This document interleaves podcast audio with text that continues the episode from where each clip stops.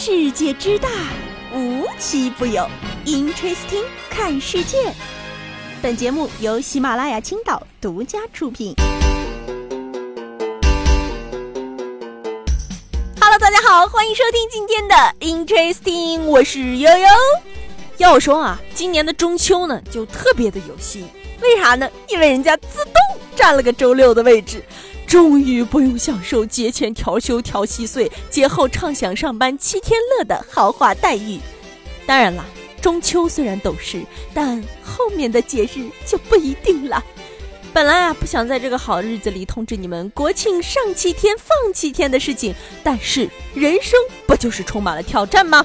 朋友们，让我们战呐，去哪这褴褛的风霜？嗯嗯嗯，所以我提议啊。面对这么懂事的中秋节，我们应该放个长假。毕竟啊，这个中秋的初始配置就很高端啊，有属于自己的食物，属于自己的吉祥物，属于自己的品牌故事，自己的 logo，而且呢，话题性高，不落俗套。一般节日呢，根本达不到这个高度。特别啊，是因为中秋代表着团圆，于是它在很多家庭的地位仅次于春节。多放个几天假，不过分吧？啊？想的真美。不过啊，随着这个中秋节假期来临之前呢，今天早上啊，我们得到了一个不太好的消息，可以说是噩耗啊。英国的女王伊丽莎白二世呢逝世了，终年呢九十六岁。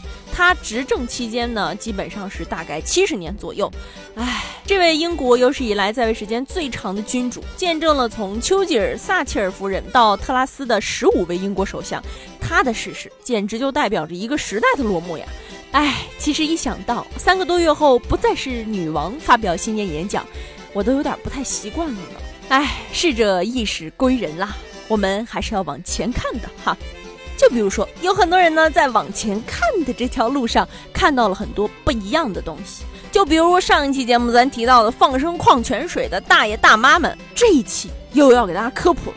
人家这放生链还真有一条生意链，怎么来的生意链呢？人家叫做。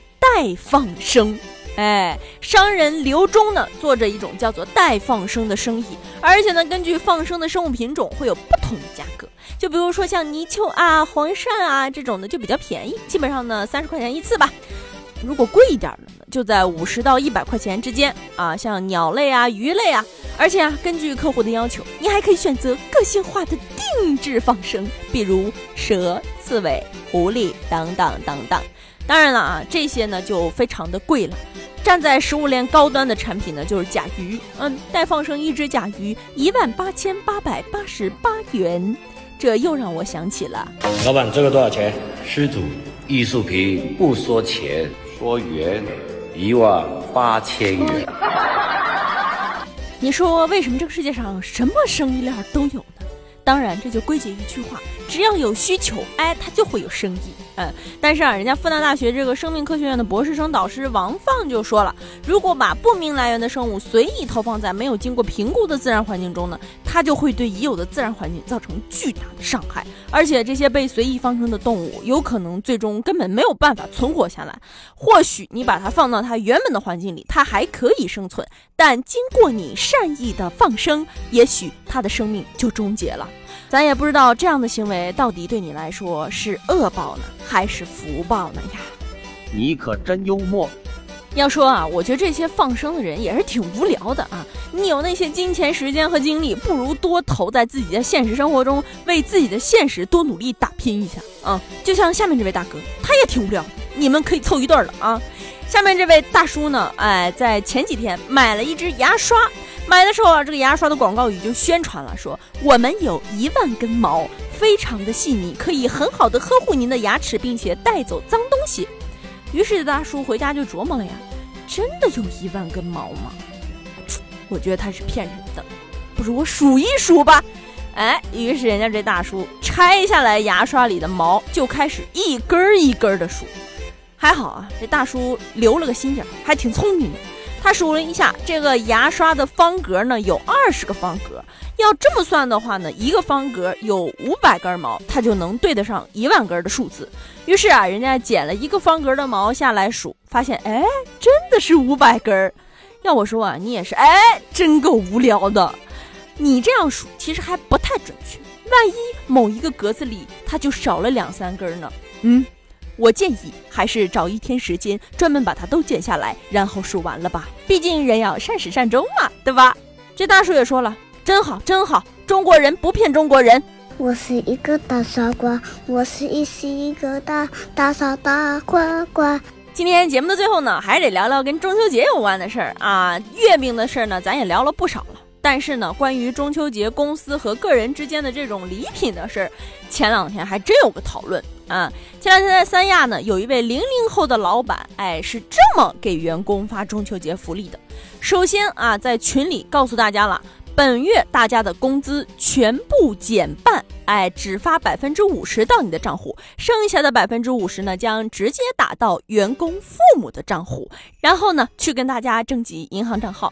但是啊，人家也不只是这样做了，人家后面还加了啊，说我会自掏腰包送各位的父母一份中秋礼物，价值一千六百块，啊，说起来呢也不便宜，但是能遇到这样的老板，员工哭了呀。一波人是感动哭的，另一波是假装感动哭的。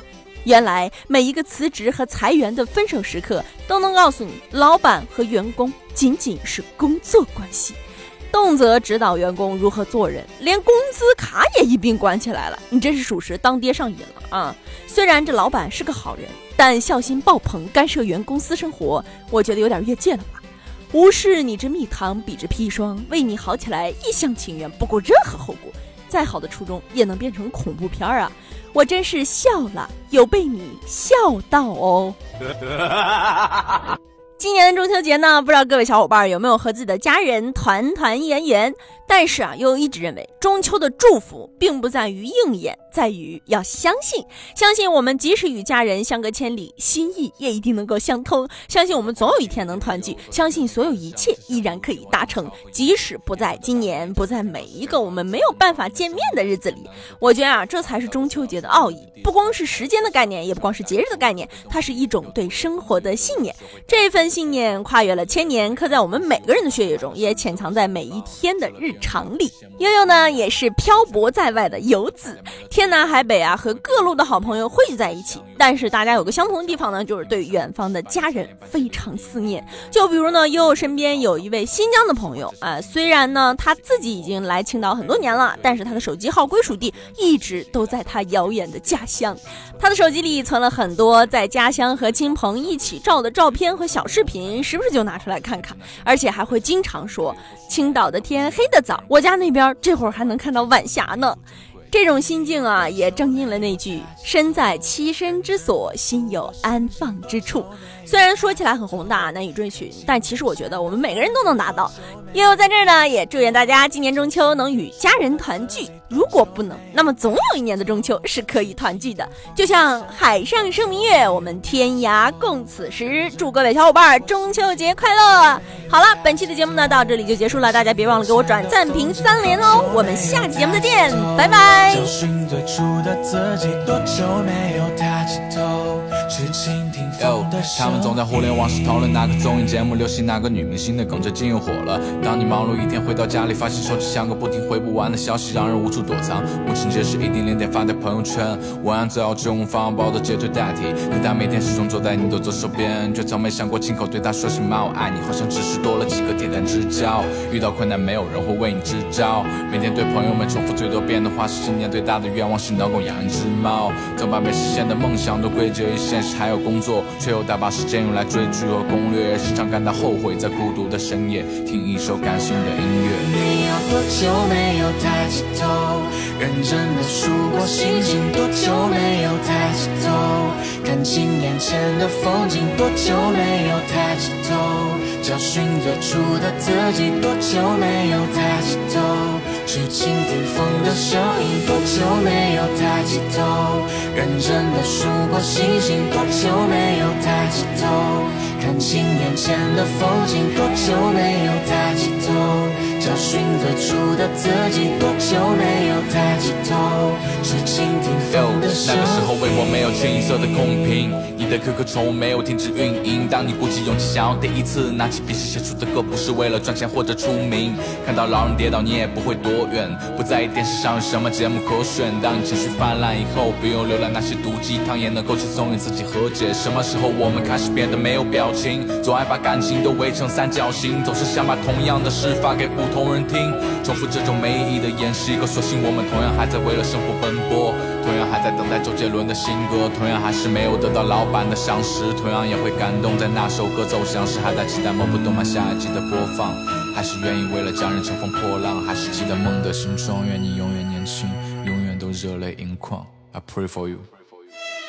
你有多久没有抬起头，认真的数过星星？多久没有抬起头，看清眼前的风景？多久没有抬起头，找寻最初的自己？多久没有抬起头，去倾听风的声音？多久没有抬起头，认真的数过星星？多久没有抬起头，看清眼前的风景？多久没有抬起头？